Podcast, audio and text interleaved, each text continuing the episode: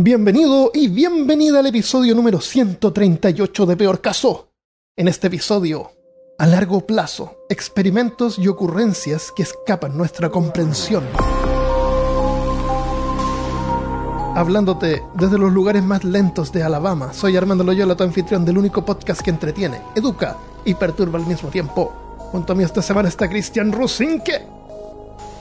I'll be back. ¿Cómo está, ¿Cómo está Cristian? ¿Por qué I'll be back? Muy bien, man. Muy bien acá, contento de estar contigo nuevamente. Te veo bien. Qué bueno. Estamos eh, también con el chat. Tenemos hartas personas conectadas. Estamos grabando en vivo. El tema del episodio es bien, es bien extraño. Es una colección de, de cosas que he ido acumulando y, y de repente me di cuenta que estas cosas como que tienen que ver unas con otras. Vale. Eh, pero en general es así. Por ejemplo, eh, recientemente en Haití les ha ocurrido un montón de catástrofes. Hace un par de semanas atrás se les murió el presidente, Ah, se les murió. se, se suicidó, se suicidó. suicidaron al presidente y después sobre, tuvieron un montón de problemas con COVID, tsunami y después ahora un, Terremoto. una, un terremoto. El, escuché noticias sobre el terremoto en los lugares donde ocurrió esto, que fue como al interior, afortunadamente, porque si es en la, en la costa ocurre un tsunami. Uy, imagínate. Claro. Eh, no hay gobierno, no, no hay presidente. Entonces, lo único que se están poniendo así como para ayudar a la gente es, es la iglesia. La iglesia, supongo la iglesia católica. Mm. Eh, pero la iglesia es la que está poniendo ayudando a la gente, haciendo servicios de rescate y todo eso. Así que bien por eso. Pero esta pobre gente. Sí, no, qué lástima. Duele. Entonces- Duele entonces después- esas cosas son de verdad. Eh, Chile también es una zona con un montón de, de, de terremotos que ocurren todo el tiempo. Entonces llega un punto en que tú te preguntas qué tan sólida es la Tierra. ¿Qué, qué tan sólida es el, la Tierra firme? ¿Qué tan firme es la Tierra firme? No parece, que, no, no parece ser tan firme después de todo. Sí. Eh, si, si, la, si la, la Tierra y los movimientos de la Tierra se ven en, en una escala geo- geológica, Mm. en la, la Tierra se, se comporta más como líquido que como sólido. Como líquido, claro. Pero nosotros, porque nuestra vida es tan corta que nosotros no podemos apreciar eso. Entonces, de repente ocurre un movimiento. Pero si tú Sí. pudieras vivir durante un billón de años, tú verías esta cosa como una especie de, de sol, de líquido que se mueve. Es solamente que es más viscoso que el agua. Eso te iba a decir. Eso sí tiene Es un sentido. poco más viscoso que el agua. Claro, la, la- el mismo hecho de que la roca se derrite y se convierte en un líquido. Entonces, entonces hay un montón de cosas que se escapan de nuestra concepción de lo que es el tiempo. Y, y vamos a hablar de ese tipo de cosas hoy día, cosas así que, que duran más de lo que de lo que tenemos pensado que vayan a durar o que tienen una, una recurrencia súper larga. Eh, veamos la- el primer ejemplo. Es una, este es un caso bien práctico, es algo que ha durado muchísimo. Eh, se trata de una ampolleta. Es simplemente una ampolleta. Eh, hay un, en, allá por eh, Austin hay un- una, una ciudad, una localización que se llama Juto, ¿no es cierto? Sí. Se llaman Juro, que nadie pronuncia la T en inglés. Y no sé si tú has ido por ahí. Está, es al norte Sí. donde vive Malca. Está lleno de hipopótamos. Sí, ¿Te has no. fijado que está lleno de hipopótamos por ahí?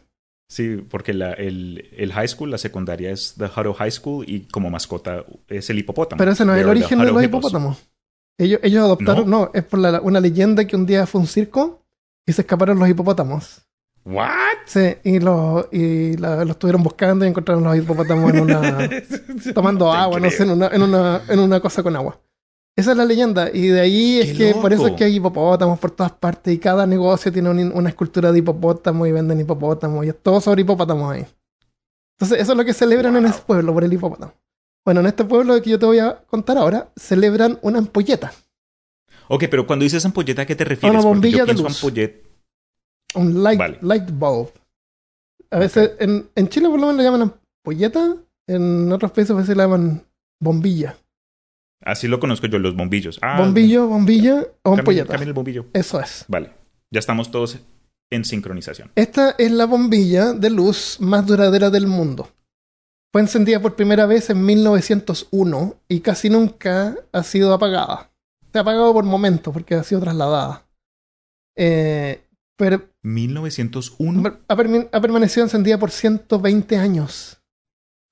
Una, bombilla por 120 años. Eso te hace pensar de que cuando estas cosas fueron inventadas, estaban destinadas a durar más de lo que duraban, pero se dieron cuenta de que si hacían estas bombillas con esta calidad, iban a vender bombillas una vez. Sí, duraderas. especialmente en ese tiempo que habían como 12 casas que tenían luz eléctrica. Entonces, claro, si les vendían estas bombillas que les iban a durar por, eh, por años, por cientos de años, ¿quién iba a comprar bombillas de vuelta? Entonces, eh, parece que hicieron los filamentos más delgados a propósito, como que los estiraron más para que se quemaran más rápido. Pero esta ampolleta, eh, reconocida por el récord Guinness y Ripley, aunque esto no lo crea, se encuentra en una estación de bomberos en Livermore, eh, que es una ciudad en California. Okay. Originalmente la ampolleta era de 30 watts, pero actualmente se ha atenuado y emite lo equivalente a 3 watts. O sea, no, no ilumina mucho, pero, pero está prendida. Exacto, todavía está funcionando. ya no, no, no, provee ningún servicio, yo creo, pero 3 watts eh, se ve una luz naranjita ahí. Y, la, y se, se, puede ver en un webcam. Ahora este webcam es como de estos webcams del año 2000 que se refrescan como cada 5 minutos. cada 30 segundos se, refresca esta página. El filamento es de carbono y la bombilla de vidrio eh, soplada fue inventada por un tipo que se llama Adolf Chailet, quien patentó, la patentó y fueron luego fabricadas a fines de la década de 1890 por la compañía eléctrica Shelby en Ohio. Varias existen todavía eh, y funcionan, pero no, no, están, no están encendidas, no están están puestas así como, como esta. Entonces es posible que haya gente que tenga estas bombillas así como coleccionadas, pero apagadas, sin usar. Em, pero esta en particular es la que ha permanecido encendida por más tiempo. Esta ampolleta longeva ha sido colgada en, en al menos cuatro lugares. Originalmente en 1901 en una tienda de mangueras, si es que traduje bien. Sí. Luego en un garage en Liverpool, que que usaba el departamento de bomberos y la policía, tenían como el mismo edificio. Y después cuando la hicieron la estación de bomberos aparte, eh, la, mm. la cambiaron, entonces ahí lo tuvieron que apagar por un rato.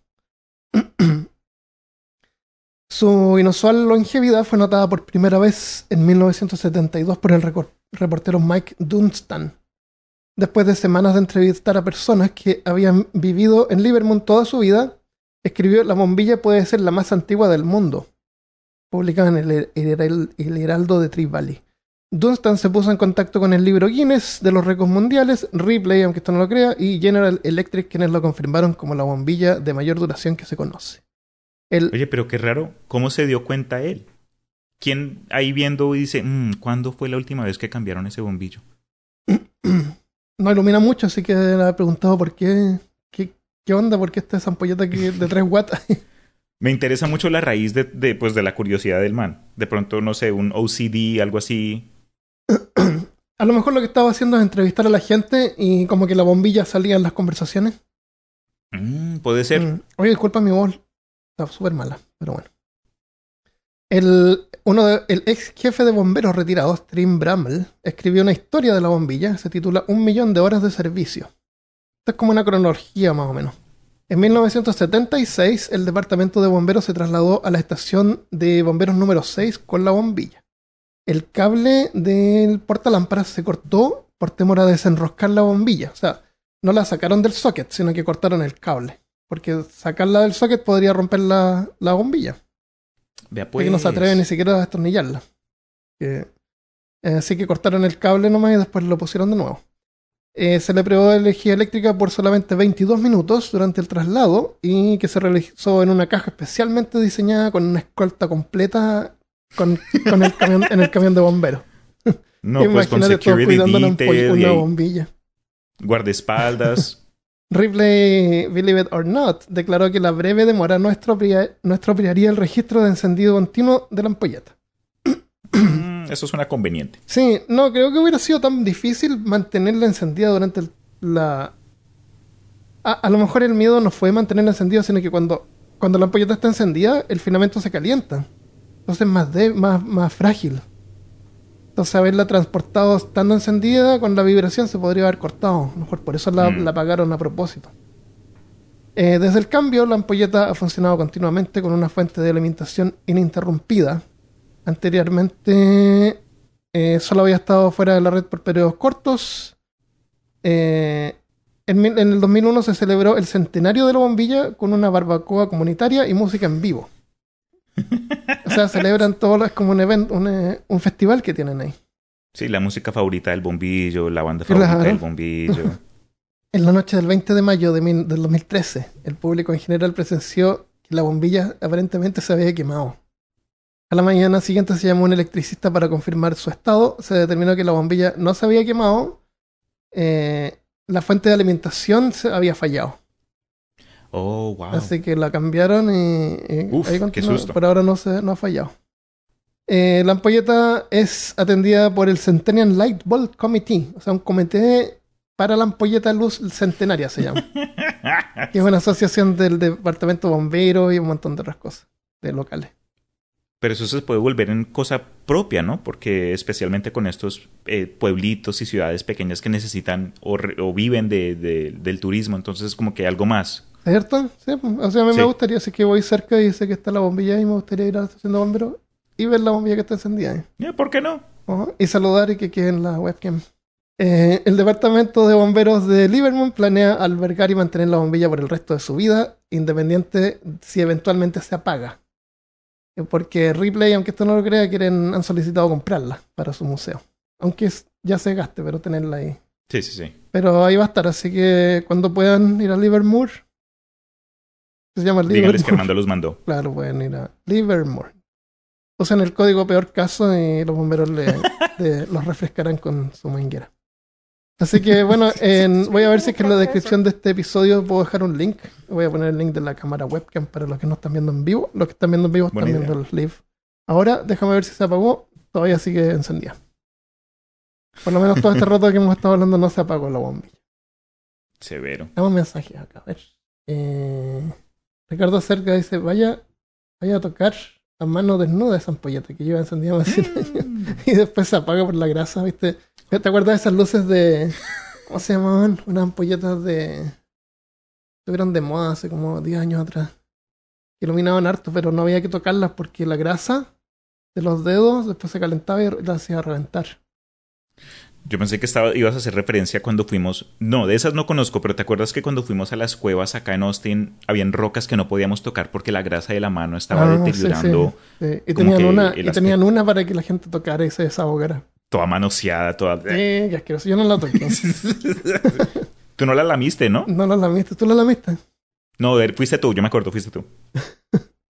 Sí, pero me acuerdo que tenían una roca ahí para que la gente ya toque esa roca, toquenla.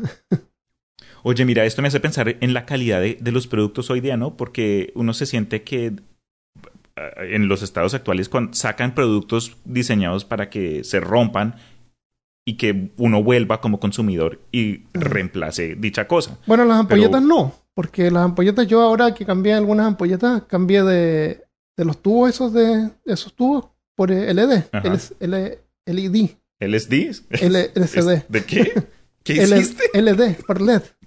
Entonces, Ok. tú, estás, tú no estás cambiando la ampolleta porque se echa a perder, si tú estás cambiando la ampolleta porque hay una mejor tecnología, porque ilumina más. Mm, Eh, pues. Pero duran ahora para como siempre prá- prácticamente.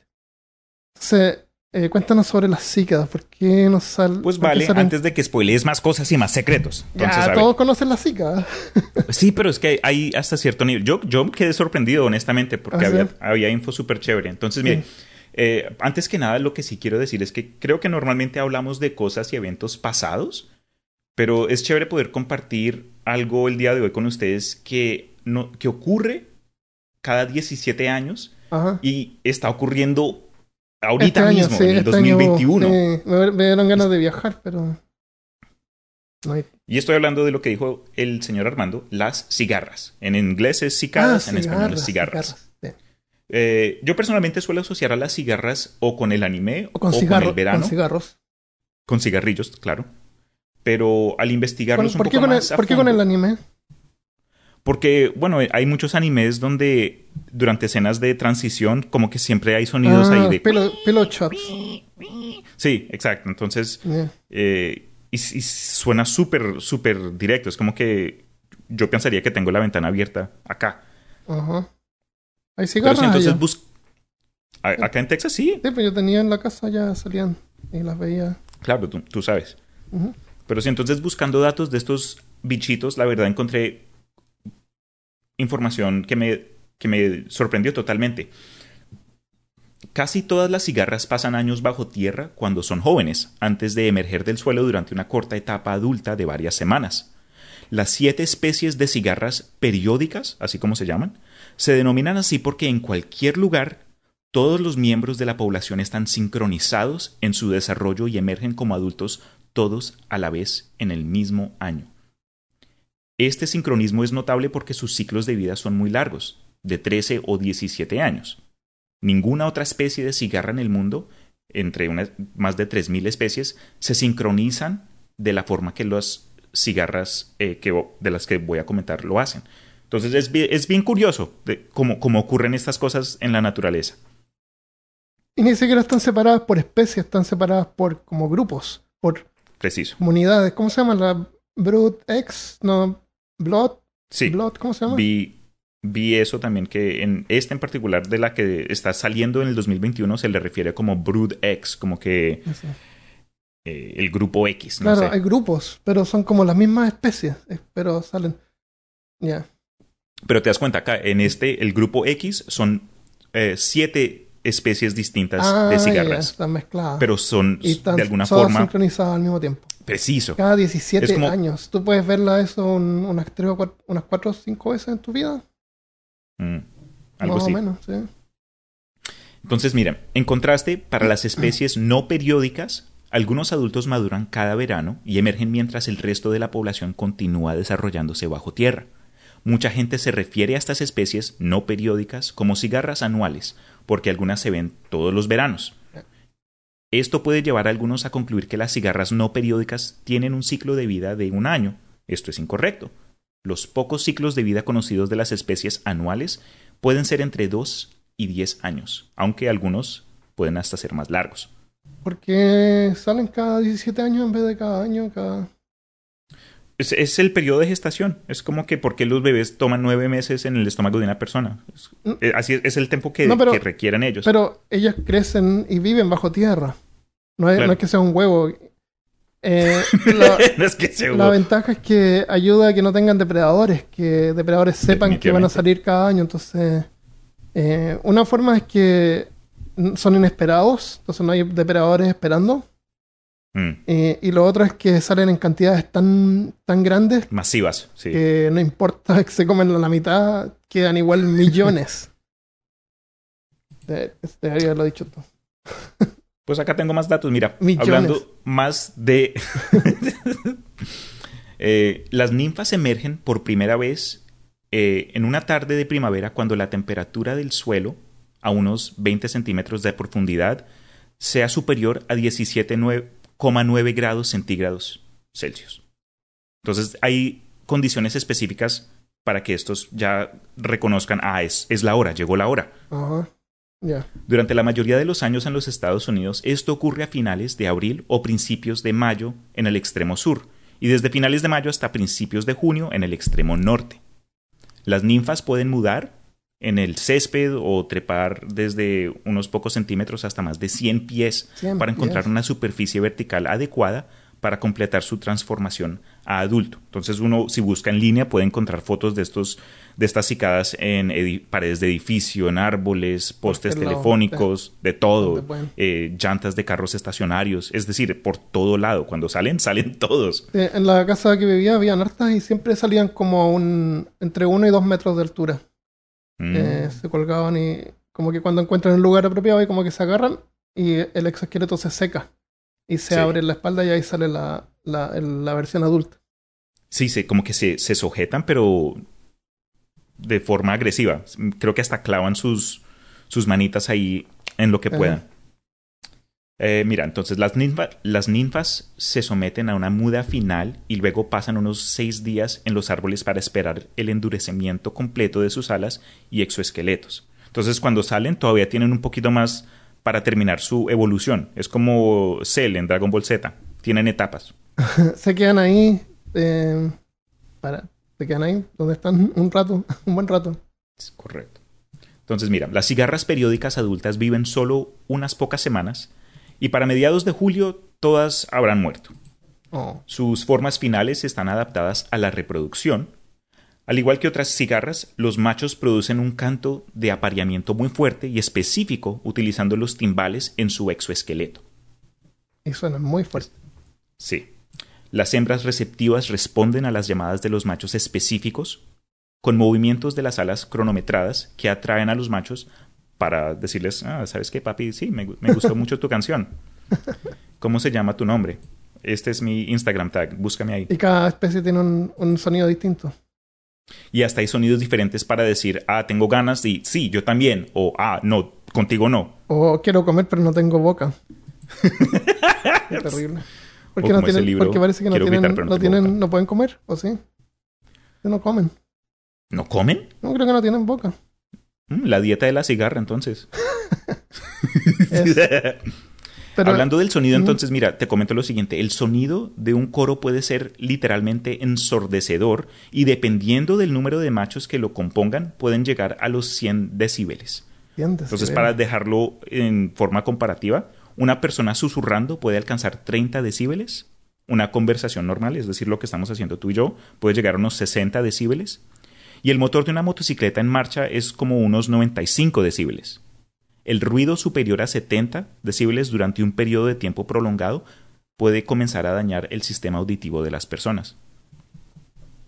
Wow. Entonces estos es bichitos... pues, no, es, eso me imagino que vuelve a la gente loca. Oye, eh, Charlotte Artega dice las, la chicharra, porque ese otro nombre también chicharra, Ah, sí, Se- chicharras. se, se secan en una rama de algún árbol y no sé cómo o por qué, pero a veces orinan. Y te llega el chorro de ese líquido en la cabeza. eh, y estaba viendo acá que orinan un montón y esa orina se llama honeydew y es- está cargada con azúcar. Uh, Debe ser como el alimento que tienen, porque tienen que cargar alimento porque no van a comer por el resto de su vida. O sea, eso es lo que tienen para comer y a lo mejor acumulan tanto que lo orinan. Así que te orinan con honeydew. Qué risa. A ver. Entonces, por último, eh, tanto loco. los machos no como las hembras. Sí, eso sí. Menos mal. No, honeydew, eso suena como dulce. Sí, es dul- también. porque es dulce. Es azúcar. Sí, es azúcar. Y acá estoy viendo fotos y Estás viendo fotos. a ver si puedo ponerlo en el...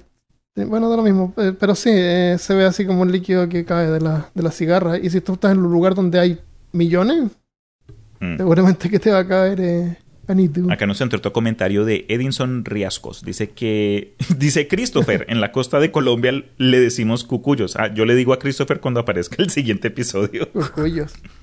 ¿Cómo se llaman El en portugués? Christopher estará mirando hoy. A ver, entonces mira, para finalizar acá los datos de las cigarras, alias cucuyos, alias chi- chirridos, como se llamen, eh, tanto los machos como las hembras pueden aparear varias veces, aunque la mayoría de las hembras solo lo hacen una vez. Después de haber hecho el, el bumpy bump, el mm, mm, mm, la hembra hace unos cortes en forma de V Ajá. en la corteza de las ramas jóvenes y pone unos 20 huevos en cada una. Y en total pueden llegar a poner hasta 600 huevos o más. Después de aproximadamente 6 a 10 semanas, salen las ninfas de los huevos y caen al suelo, donde excavan y comienzan otro ciclo de 13 o 17 años. Ah. Entonces, The Circle of Life Se repite, pero a 17 años. se repite Oye, a 17 años. María, María de Los Ángeles dice: Una vez pensaron que habían hecho un ataque sónico a una embajada de Estados Unidos. Yo me acuerdo de esta noticia que pensaron que era como un ataque de microondas o algo extraño. ¿What? Y resultó ser el canto de unas cigarras que afectaba a la gente. Qué loco. Sí. Qué loco. Me acuerdo de esa noticia, pero no me acordaba que era cigarra. Oye, gracias por, las cigarras. por sí. decirlo. Yo no sabía de Sí. esa historia. Y como, y como tú dices, está ocurriendo este año. Este año aparecen. Así que esa- ese grupo X no lo vas a ver hasta 17 años más. Correcto. Sí, em, son bien locas las cigarras porque tú las tocas y hacen ese ruido, pero encima tuyo y se siente súper fuerte.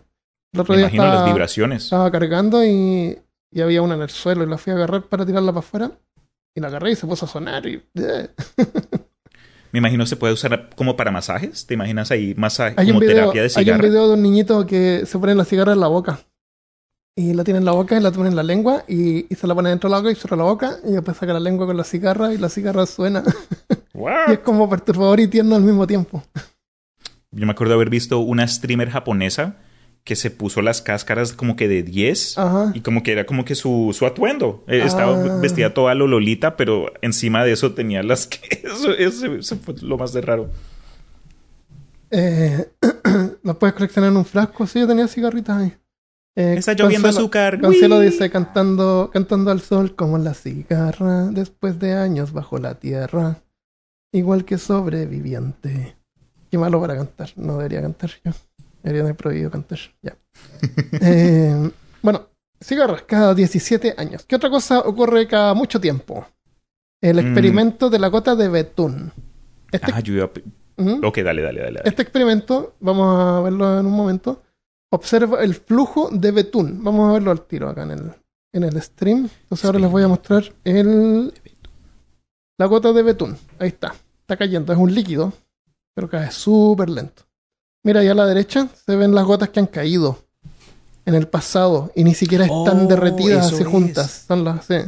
Ahí mismo, eh, estaba mirando en la tarde y había gente pasando por acá y había un tipo pasando la aspiradora. Esto está en vivo directamente. Tú experiment. puedes ver el segundero del reloj ahí, Sí. que son las 42, eh, las 11, 42, o sea, la misma, el mismo minuto. Eh, pero no te hagas ninguna ilusión porque esta gota no va a caer mientras estamos haciendo este episodio. Eh, entonces, un, un flujo de betún, que es un líquido tan viscoso que parece sólido. Esta brea de alquitrán es tan espesa que tarda años en formar una gota y caer. Este experimento fue iniciado en 1927. 1927, Cristian, y ahí a la derecha están todas las gotas que han caído desde esa fecha. Una, veo una, dos, tres y cuatro. No más de cuatro, ¿no? Como cuatro, Ajá. sí, sí. Por el profesor Thomas Parnell de la Universidad de Queensland eh, en Brisbane, Australia. Para... Ah, mira, justo nos llegó un saludo de alguien en Australia. ¿Ah, sí? ¿Coincidencia? Hmm. Camila estará mirando por ahí. Nick Mura dice saludos desde Australia. Ah, ya, ahí está. Entonces, Australia, ese video que tú estás viendo ahora debería ser tu hora local. No sé, son las 11.40 y... ¿Cómo se ven estos relojes? 45 casi. ¿Y por qué no está al revés? Yo pensé que si está en Australia estaría la imagen. ok, chiste malo Lo del dimos, episodio. lo dimos vuelta para que vean, para que puedan apreciar. Eh, entonces, en Australia, para demostrar a los estudiantes que algunas sustancias que parecen sólidas son en realidad flujos muy viscosos. Y esto me recuerda a la idea de que el vidrio es en realidad un líquido. Porque, Cierto. pero no es cierto. Pero no es, no es verdad, no es un líquido. Hay unos castillos muy antiguos en Europa donde los vidrios eh, son más gruesos en la parte de abajo. Entonces se pensó de que era líquido, entonces estaba como cayendo lentamente. Habíamos hablado de eso en un Sí, episodio, lo pero no me acuerdo cuál. No me acuerdo cuál, pero... mm, Si incluso- ustedes recuerdan, anúncienlo en los comentarios para Me acuerdo- recordarnos, porque me con estas memorias. Me acuerdo que incluso salía en un libro de, mm, de Richard Dawkins. eh, y él hablaba de, de estos vidrios y después, obviamente, todo evoluciona y cambia y nos damos cuenta que no, no era así. Eh, el vidrio. El vidrio lo que pasa es que cuando tú lo calientas, se cristaliza. El vidrio tú lo enfrías antes que termine su cristalización para que no forme cristales. Entonces queda. se- se- es un líquido amorfo. Es un- una Mm. sustancia amorfa. No tiene un patrón, no tiene cristales.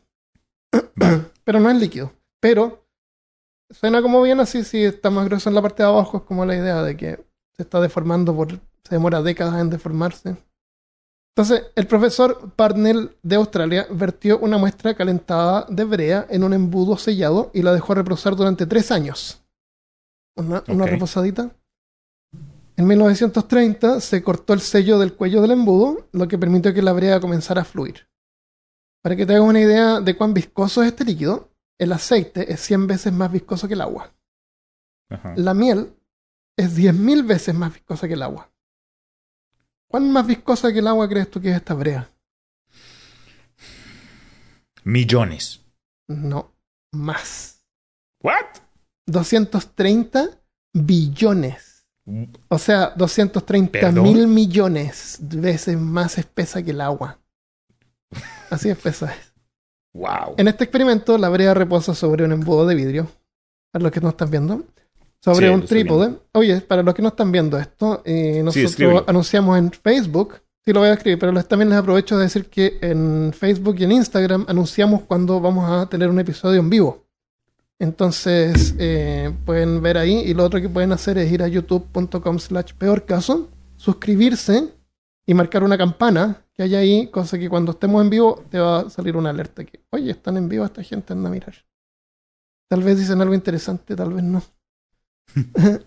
Eh, bueno, esto está cubierto por una cúpula de vidrio y se, se encuentra expuesto afuera de una sala de conferencias en la Universidad de Queensland, en Brisbane, Brisbane, Australia.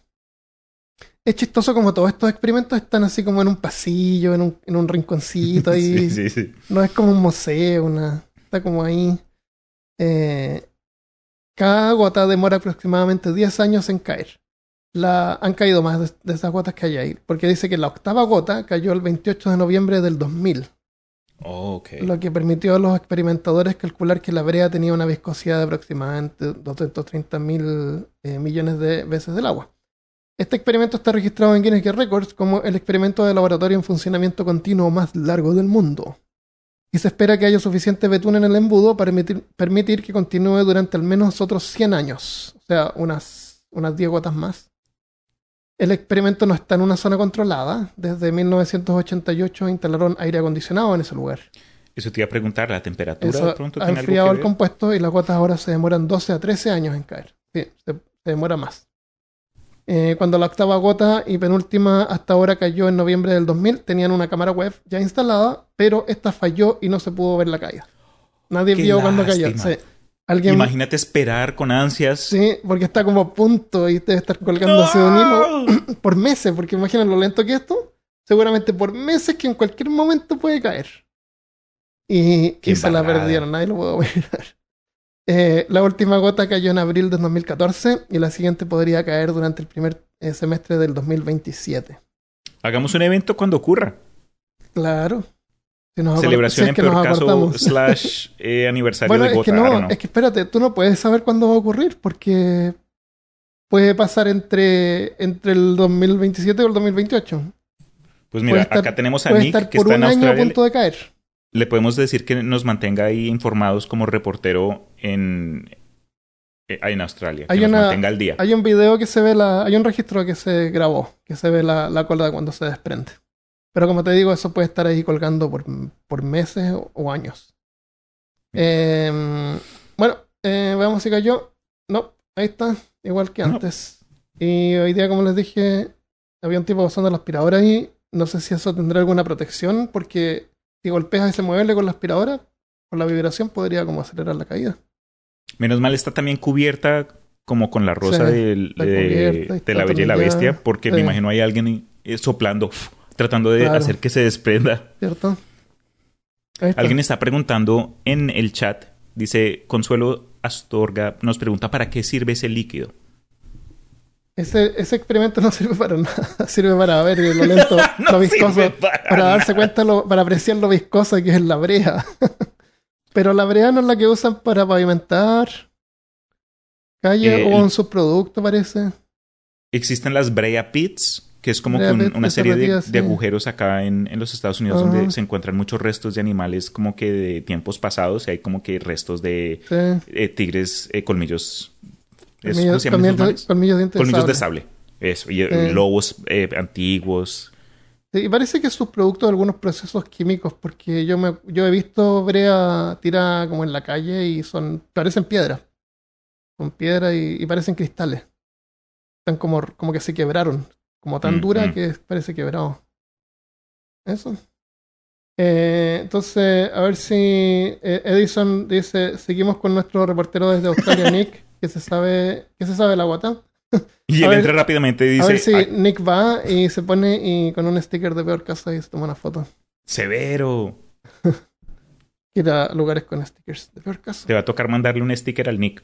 Sí, tenemos que regalar stickers de alguna manera. No sé cómo hacer un concurso de que.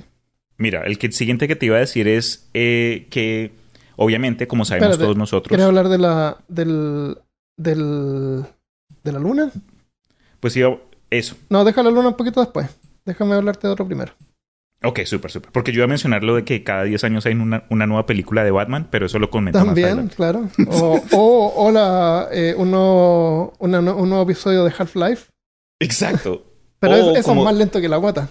Como me di cuenta hace poco en las noticias que para Bethesda va a sacar una nueva versión definitiva de Skyrim. Ah. Va a ser la tercera versión definitiva del videojuego en la tercera consola desde PlayStation 3 a PlayStation 4 a PlayStation 5. El mismo juego. No, pero tiene algo adicional, algo importante. Pues va ahí los add-ons y lo demás, no, pero tiene, tiene una mecánica nueva. sí que. Pesca. cierto, cierto. Tienes toda la razón, bro. Pesca. Voy a ir a pescar a Skyrim. Lo que todo el mundo estaba esperando después de ese Porque Todo el videojuego. mundo estaba esperando. A mí, yo no sé si es que si yo ya tengo el juego comprado, me lo van a actualizar a esa versión o tengo que comprarlo de nuevo. Tienes que pagar. Tienes No. que pagar. Porque la versión nueva de esa con mejor gráfica me la actualizaron en Valve. No tuve que comprarlo Oh, de nuevo. ¿Nada? No, así ¿No que yo creo que nada? la, no, la versión eh, del 2010, do- perdón, no 2010, 10, ten- 10 aniversario número 10. No creo que sea otra versión aparte, o sea, es lo mismo. Dios mío. Deberían poner No, más yo- misiones, más NPCs por ahí andando vueltas, algo, algo, no sé. Nunca lo terminé, pero no Yo se puede lo- vivir en- hoy día sin que alguien haga referencia al videojuego. Entonces se, no, se- es súper se bueno. sabe que es bueno. Christopher está jugando y yo, o sea, por terminarlo, digamos, la- las misiones principales las terminé. Ok. Eh, y lo jugué dos veces por un lado de los. Bueno, no estamos saliendo del tema. No, no tiene nada que ver. Esto lo voy a tener que cortar. Va a quedar ahí para los que están viendo en vivo nomás. Un nuevo episodio de Vercas. Eh, You're a menos que hagamos uno de Skyrim. Bueno. Eh, música. A ver, cu- mira, a veces me pasa que yo estoy pensando y digo. Si un día me tienen que ejecutar y me van a matar y me dan un deseo así, eh, des- siempre pienso así, voy a pedir que me toquen esta canción. Quiero escuchar esta canción una última vez. Ok. Porque hay algunas canciones que me gustan que duran un montón de rato. Hay una canción que me gusta harto que es de Manowar, que es ideal porque se llama Today is a good day to, die. Hoy día es un buen día para morir. Es pura guitarra, no es cantada, es súper buena esa canción. Manowar, se la recomiendo. Dura 9, 9 minutos 42 segundos. Ah, vea pues. Después otra que me gusta harto es de Pink Floyd que se llama Echoes, que es buenísima y esa dura 23 minutos 32 segundos. Elda. Y después la otra que me gusta harto es de Symphony X, que se llama The Odyssey, que es súper épica. Es también es instrumental solamente. Así me gusta. Eh, lo único sí que tiene es que lamentablemente es, son instrumentos digitales. O sea, no, porque es una banda y tubas y, y, y- y todos los instrumentos de una banda grande. Ajá. Pero es como digital, no es real. Aunque hay gente que la ha tocado de verdad. Se llama The Odyssey, es de Symphony X y dura 24 minutos. 9 segundos, ¿ya? Son bien largas. Entonces, la música que escuchamos tiene un ritmo también.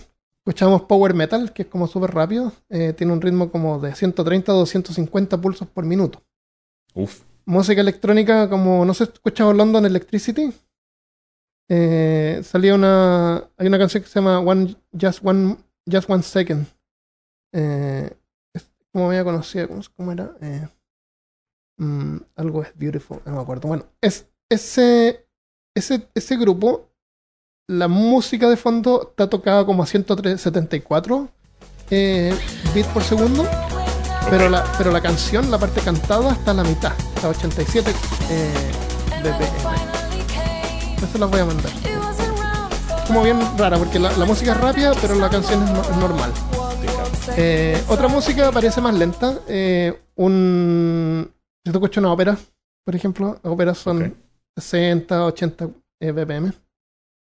Eh, a ese tipo se le llama adagio. A la más lenta es un adagio. 75 es un andante. Sea lo que sea, puede ser heavy metal, lo que tú Sí, seas, sí, sí. puede ser un moderato, que es a 95 bits por segundo. Eh, heavy metal, por ejemplo, generalmente puede ser un alegro, porque tiene 130. Y lo más rápido, 170, es un presto. Y eh, prestísimo puede ser el swing jazz, que generalmente se toca a 155 BPM, o sea, bits por segundo. O sea, súper rápida esa música. Ese jazz como súper rápido, no sé si lo has escuchado. Ese es un prestísimo. Eh, pero estamos hablando de cosas lentas. Entonces, ¿Qué pasa si nos vamos al otro lado? ¿Qué tan lenta tiene que ser una música para que tú ya dejes de percibir que es una música lo que está ocurriendo y ya es más como un sonido constante? Porque las notas, cada acorde Oh, se te- ya separa te tanto entiendo. Ya no te das cuenta que está cambiando y hay una variación ahí. Pero Porque no, pensé que habías desviado, yo no sé a qué, que al principio que estaba todo confundido, pero ya, ya te ah, capto. es que encontré interesante que, que esta, le- dependiendo de lo, de la- del ritmo que tiene, es el nombre No, que claro, tiene. claro, definitivamente. Porque andante y adagio, eso como que no lo, lo relaciona con música clásica. Pero Mm. no, es el ritmo, simplemente se refiere al ritmo. Un adagio es una música lenta, un moderato, No contaba con moderado. tu claro. Eh, esta pieza musical se llama As Slow as Possible. ¿Ya? ¿Qué tan lenta puede ser? O sea, tan lenta como sea posible. Sí, sí. En el 2020 se hizo un cambio de acorde que se había estado tocando por no menos de 2.527 días. What? Por- Por 2.527 días se estuvo tocando un mismo acorde. O sea, la- no varió la música. ¿Por, por cuántos son- años son cómo? 2.527 son creo 7 años, ¿no? Si fue una persona, esa persona no tiene empleo. No, no hay ninguna persona apretando un botón, una tecla, no. Entonces, esta canción, por llamarla así, inició en el 2001 y está destinada a durar 639 años. O sea, del 2001 hasta el, eh, hasta el año 2640 va a estar sonando. What? Si, si en el 1640 alguien no se está ni siquiera grabando, no- es imposible grabarla. O sea, ¿cómo ¿Pero vas se a grabar? detecta? La puedes escuchar un tono. Un Pues tú puedes ir a ver el video y vas a escuchar el tono, que es el acorde que se está tocando. Pero se mantiene tocando por años. Esta interpretación está, de, bueno, como dije, 339 años y va a durar hasta el año 2640. Si es que, si es que en el futuro siguen siendo tan sensibles como nosotros y mantienen este experimento funcionando. Está siendo reproducida por una especie de órgano, una estructura de madera que sostiene unos tubos de metal que producen los tonos de los acordes. Cuando hay que cambiar de acorde, lo que hacen es intercambiar los tubos. Y estos tubos se mantienen reproduciendo las notas eh, de otros acordes por, por otros años más. Eh, si la quieres escuchar en directo, tienes que viajar a Halberstadt, en Alemania, en un pequeño pueblo de menos de 50.000 habitantes. La pieza musical inició el 5 de septiembre del 2001, celebrando el cumpleaños 89 del compositor avant-garde John Cage, que es el que diseñó el, el- el experimento. llamarlo. Ok. Es Pero semi reciente entonces también la Sí, cosa. sí, sí. Te partió hace poco, del 2001. Eh, la pieza musical partió con un pequeño silencio de 17 meses antes que comenzó a resonar el primer acorde. Sí. De más está decir que cada cambio de acorde es un mayor evento en el pueblo. O sea, cuando se va a hacer el cambio de acorde, eso ya se sabe porque está predestinado. Y de ahí se hacen eventos y la gente se junta y va el tipo que cambia la- los tubos y hace que empiece a sonar otro acorde. Eh, ¿Por qué 639 años? ¿Y por qué este pueblo? Sí, cuéntame. Es porque el primer órgano, como lo conocemos hoy, fue fabricado en una catedral de ese pueblo en 1361, en el año 1361. Si a ese año le, su- le sustraemos el año milenio, del milenio 2000, son 639 años. Ok. Me parece como que querían partir en el 2000. Cosa Ya, ya, que ya. Va, va a durar tanto como el tiempo que ha estado inventado eh, el órgano. El órgano. Claro, eso es. Y hoy día fui a un café estaba escribiendo y estaba escuchando un, un playlist de música ambiental de, de películas de ciencia ficción, algo así. Y me preguntaba, ¿por qué no han inventado nuevos instrumentos? Son todos como los mismos instrumentos siempre. Buen punto. ¿Por qué no? Cada vez que alguien inventa algo nuevo es como un gimmick, como que... Un gimmick, Sí, es como que algo de novedad. una novedad así, pero Nada no- que lo toman en serio. Igual que los deportes, ¿no? Porque los deportes no fueron inventados hace 10.000 años, son nuevos. Aunque yo sí diría que con deportes sí he visto más ejemplos de nuevos, eh, como que nuevas cosas en lugar de nuevos instrumentos. Pero es, esa, esa cuestión sí, sí me hace pensar. Eh, Saab dice, John Cage se destaca por crear, crear música, entre comillas, poco común. Tiene otra pieza musical que es solo silencio por dos minutos. No te creo. es como el tipo este que vendía piedra o ese tipo que vendía nada y era como una, un cartón con una burbuja sin nada dentro. Y tú podías comprar nada. Qué, qué ingenioso, que Sí, ¿no? es un No es un genio. es un genio un de la música. de la Es música, ese hombre. Bueno, no sé, no sé, o sea, si sabemos ahora que los órganos han, fueron inventados hace 600 años atrás, ¿cómo es que no aparece un nuevo instrumento? ¿No, no puede haber un nuevo instrumento? A lo mejor, no sé, es como que ya fueron todos inventados, los materiales son los mismos. Tenemos que hacer un instrumento que represente nuestro zeitgeist, el Oh. espíritu de, la, de nuestra era. Tiene que ser un instrumento de plástico, claro. ¿cierto?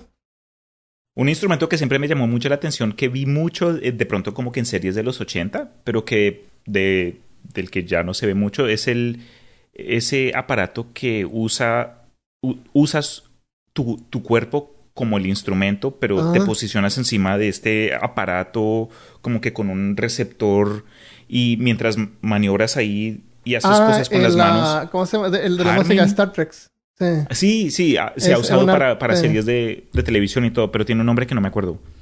Eh, Theremin, Theremin. El Theremin. Sí, Theremin. Eh, Agustín dice, porque no puedes inventar más notas, son solo resonancias físicas que lo que puedes cambiar en e- es el timbre y ya hay muchísima variedad de eso. Pero son notas tocadas con, son las mismas notas tocadas con diferentes instrumentos. O sea, podría haber otro instrumento que sonara diferente a los demás instrumentos. Que toca las mismas notas, pero es otro instrumento. No sé, necesitamos una, una guitarra más grande. Eso. Eh,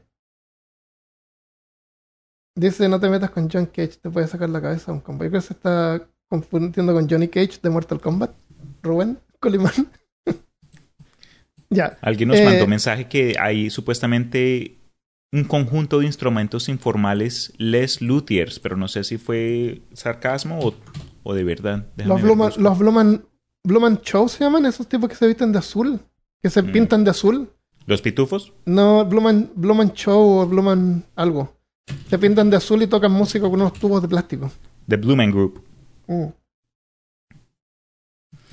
Esto me hace pensar de verdad, la única referencia, y puede que hasta sea algo que se pueda aplicar a conceptos de, de distintos géneros de entretenimiento, porque lo que me llega a la, a la cabeza después de lo que acabas de decir es la obra de H.P. Lovecraft. Acá entra la, el, la Eh, referencia fin obligatoria de HP con la música de Eric Sand, una de las historias más cortas de, de Lovecraft, pero eh, de la forma que describe lo que ocurre en, en es- a los personajes de esa historia, los sonidos extradimensionales, música que nos suena del mundo propio. Entonces de pronto es por eso, porque si inventamos nuevos instrumentos, terminamos ahí invocando un yogoto o lo que sea. Rubén dice, el computador puede ser considerado un nuevo instrumento, puede ser. Buen punto. Lo usan los músicos. Eh, bueno, en vista a lo apresurada que corren nuestras vidas actualmente, esta pieza musical es una forma de intentar frenarnos y descubrir la lentitud. Como plantar un árbol que lentamente va creciendo y pueden enten- entenderse como símbolos de confianza en el futuro. La duración de esta actuación simboliza no solo la percepción de la música o una pieza musical, también significa la percepción del tiempo, la supuesta paralización y la transitoriedad. Como proyecto generacional, esta pieza musical resiste la acogida rápida, la resolución sencilla que se prefiere en nuestra sociedad, según John Cage. Eso, qué profundo. Imagínate, Armando, que cuando termine esta canción, que cuando termine la obra, la capturan todo de principio a fin Bueno, está y lo escrita, ¿no? aceleran.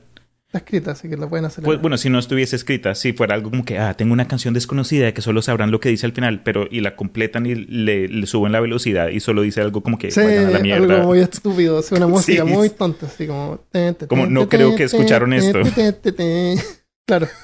Eh, bueno, se sabe cuando se cambian los acordes, se sabe el acorde, tú puedes ir y grabarlo, así que puedes reproducirlo fácilmente. O sea, o sea, cambian los acordes cada 10 años, así que tienes tiempo para ir y grabar el nuevo acorde. ya, eh, una más, antes de la luna azul. Para, encender una bombilla, hablamos de esto en el episodio de, la, de las pilas de... ¿De, las ¿De pilas Bagdad? De, Bagdad. Cómo Oh, funcionaban nice. las bombillas, pero parece que no, no me acuerdo. Pero la electricidad pasa por el filamento y el filamento es tan delgadito que los electrones ahí como que frenan y se van chocando y eso colisiona y eso calienta el filamento y se ilumina. Sí, en ese, de eso hablamos de, en el episodio de los, las baterías de Bagdad, parte 2, en el- peor caso, porque en, en el que hicimos en el imaginario fue como que más, más historia. Eso. Em, entonces, ese es un uso bien básico de la electricidad. No hay, no hay movimiento mecánico, está transformando la electricidad en calor y luz. Ta- tu- tu idea- lo que tú estás tratando de hacer es producir luz, pero lamentablemente tienes que convertirlo en calor y el calor produce la luz, se convierte en luz, en energía lumínica. Bueno, eh, para energía mecánica se requiere, se requiere algo más. Pero aún así, hay una compañía eléctrica que ha estado funcionando de forma ininterrumpida con la misma batería por más de 176 años. Y no estamos hablando de una cosa gigantesca, una, también otro experimento que va en una mesa. Oh, ok. Entonces, eh, son. Se trata de un experimento en el laboratorio eh, Clarendon de la Universidad de Oxford. Se llama pila seca de Clarendon. Está hecha con una pila voltaica conectada por una capa aislante de sulfuro y conectada a su vez a dos campanillas. El- al centro cuelga un péndulo con una pieza metálica que oscila vibrando, tocando las campanillas haciéndolas resonar. Todo esto está cubierto por una cúpula de vidrio Mm. sellada. Sup- Supongo que sí. Se trata de la batería más larga, de más larga duración de la historia. No se sabe hasta cuánto durará, pero eventualmente la parte que golpea las campanillas se va a gastar o la energía electroquímica se va a agotar. Estas campanillas comenzaron a resonar en 1840. Y aunque parezca increíble, en realidad no se sabe por qué ha durado tanto. Y se desconoce los materiales internos de la batería. Eh, a este punto los científicos tienen miedo de abrir la cúpula que cubre el experimento por miedo a arruinarlo. Claro. Dejar de funcionar, mejor no lo tocan. Estas campanas no comenzaron como un experimento, fue construido por los instrumentistas londinenses Walt, Watkin y Hills. Al pie, y al pie hay un letrero que dice fabricado en 1840. Luego fue comprado por la universidad, donde se mantiene sonando hasta hoy en día. El voltaje ha disminuido y si visitas esta sala donde se encuentra, seguramente no vas a escuchar nada, porque es demasiado bajo para nuestros oídos, pero con instrumentos puedes comprobar que todavía funciona. Hmm. Y se calcula que la batería provee un nanoamper por cada en cada oscilación. ¿Un qué? ¿Nanoampere? Nanoamper. Un Oh, nanoamper. vale, vale, vale. O sea, un milésimo de amper. Eh, impresionante, pero en realidad no muy difícil para nuestras necesidades actuales. O sea, una batería que te produce tan bajo amper no es muy útil para nosotros. Eh, la actualmente baterías AA, la batería de más larga duración según el libro de los récords Guinness, ¿cuál crees que es? Estamos hablando de AA. ¿El récord actual? Sí, la, la batería que duran más. No, Mm. no la batería que duró más, sino que la... Sí, te capto. No sé, que más. ¿qué? ¿Un, ¿Un año de pronto? No, no, no, no cuánto dura, sino que me refiero a la marca. Es un ener- energi- Energizer Ah, Ultimate Lithium. Mantiene, mantiene la, sin usarla, mantiene la energía por 20 años y puede durar hasta 6 a 7 veces más que una pila alcalina. Yo vi, yo vi hace tiempo un video de un tipo que puso un montón de ventiladores conectados con diferentes pilas, baterías, eh, Duracell, sí. diferentes modelos de Duracell, diferentes modelos de, de Energizer.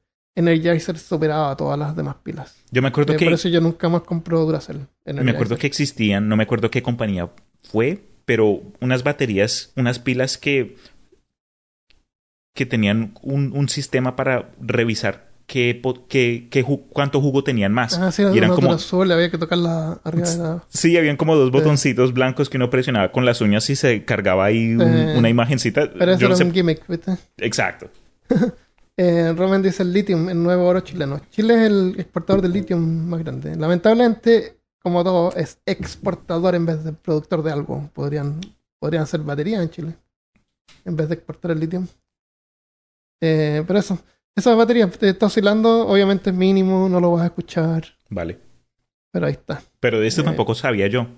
Y me alegro que por lo menos la curiosidad científica haya llegado a cierto límite, ¿no? Porque es bueno decir, ah, quiero saber cómo funciona esta cosa y uno lo abre y lo desarma y hasta ahí llegó. Pero te deja especulando. Exacto, no, claro. Eh, podrías reproducirla, pero esta, este tipo de baterías de repente sí son útiles en el espacio cuando tú envías sondas y cosas que necesitan poca energía, pero para mantenerla funcionando, eh, a lo mejor necesitamos tecnología de- del 1840. ¿Quién Eh, Entonces, esta es una cosa que ha durado harto. Otras cosas que hemos hablado son cosas que, que ocurren así durante harto tiempo. Y hay un dicho que es como que ocurre tan lej en forma tan lejana, así como que hay un nuevo episodio cada luna azul. Un nuevo en episodio de es peor caso. Every Blue Moon. Every Blue Moon. Algo Eh, que ocurre Creo que en la película de los pitufos estaba ocurriendo una luna azul, pero es relacionado por los pitufos. ah. Ah, este- Ed- Eduardo Ramos compra Energizer. Este episodio de Peor Caso es auspiciado por Energizer Ultimate Lithium. Usen el código Peor Caso para un 10% de descuento en sus primeras baterías. Severo. Bueno, entonces explícame, ¿qué se refiere a la, de la, la luna azul? Me alegro que me hayas preguntado esta pregunta, Armando, porque de la luna azul hay varias cosas que podemos aprender el día de hoy. Oh, qué. Antes que nada, pues, lo primero, una luna azul no tiene nada que ver con el color de la luna, aunque hay quienes dicen que cuando ocurren estos eventos, la luna tiene un, una tinte azulejo. Qué decepcionante eso que me dijiste. Las- lamentablemente. Estaba esperando ver una luna gigante azul. En cambio, tiene más que ver con el momento de las lunas llenas durante el año. Entonces, tradicionalmente la definición de luna azul es la tercera luna llena en una temporada astronómica que contiene cuatro, cuatro lunas llenas. Esta es la definición más complicada para las personas que usan el calendario estándar, ya que las estaciones astronómicas comienzan y terminan en los equinoccios y solsticios.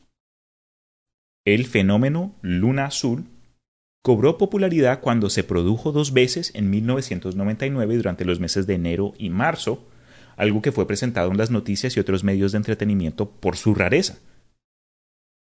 Pero espérate, Vas. ¿no dijiste que tenía que ver con la periodicidad de las lunas? Pues ahí voy, papi. Ah, Continúa el tema. Entre 3 y 7 veces en cada siglo hay dos lunas azules en un mismo año, debido a que el mes de febrero es el único cuya duración es inferior al ciclo lunar. La primera siempre se produce en enero y la segunda probablemente en marzo, abril o mayo. ok, entonces una, una luna llena, como cualquier otra luna Tiene llena. que ver, tiene que está, ver con está relacionada con el calendario que es una fabricación totalmente humana. No tiene nada que Exacto. ver con nada más. Nuevamente nos presenta este concepto de la percepción del tiempo cuando viene a, Ajá. a- a- a la escala de las cosas comparado a la vida de, de una persona. Pero muy buen punto y voy a desarrollar ese tema un poquito más adelante. Algo que para mí, honestamente, es lo que. No lo que más me llamó la atención, pero algo que sí me captivó fue que basándose en el origen del término, en el, calen- eh, en el calendario gregoriano, su uso se difundió durante la época medieval. Entonces fue en ese entonces cuando este término nació, o podemos rastrearlo para ese entonces. Entonces, no puedo mencionar lo de la luna azul sin lo que quiero explicar a continuación. La traducción al castellano no es del todo completa, ya que la expresión proviene del inglés blue, B-L-U-E, azul, Ajá. el cual a su vez viene de una deformación del inglés antiguo belewe, lo cual no sé si lo estoy pronunciando bien, pero se escribe B-E-L-E-W-E, que en realidad significa traidor, ya que una luna adicional en la primavera implica extender el ayuno de la cuaresma. Me preguntarán, Oh, ¿Qué es la cuaresma? La cuaresma es un periodo en el que muchos cristianos se preparan para recordar y celebrar la muerte y resurrección de Jesús, lo cual se celebra con el ayuno, no comen, no pueden comer. básicamente. Entonces, el término Belewe quedó abreviado como Blowe, B-L-W-E, Ah. Y luego se transformó en Blue. Se escribe Blue, B-L-U-E. O sea, no tiene que ver con el color tampoco. Exacto. Y así pasó a la cultura latina traducido como azul. Entonces, Ya. según el significado de Belewe, se trataría de una luna traidora, aunque lo que realmente sería traidor es el mes gregoriano de 31 días, en el sentido de que, duras, de que su duración es 1.5 días más que el mes natural marcado por la luna, de 29.5 días. Entonces, continúo. La propia palabra inglés month, M-O-N-T-H, Ajá. tiene como raíz moon y de hecho significa lunar. Ah, tiene, tiene relación. Sí, Pero- tiene que ver. Exacto. Y la cosa se, se, involucra lo más de rara, pero O sea, un- termina un mes. Y, y la palabra mes. month, referencia a la luna. mm, Mira, mira, ent- entonces, Pero por lo Eh. menos en, en la, en la raíz anglosajona viene de la palabra luna. Exacto. Pero la palabra luna en latín. mm, ah, no, en, en anglosajón, moon. Exacto. Pero ocho de los meses del calendario gregoriano no son lunares.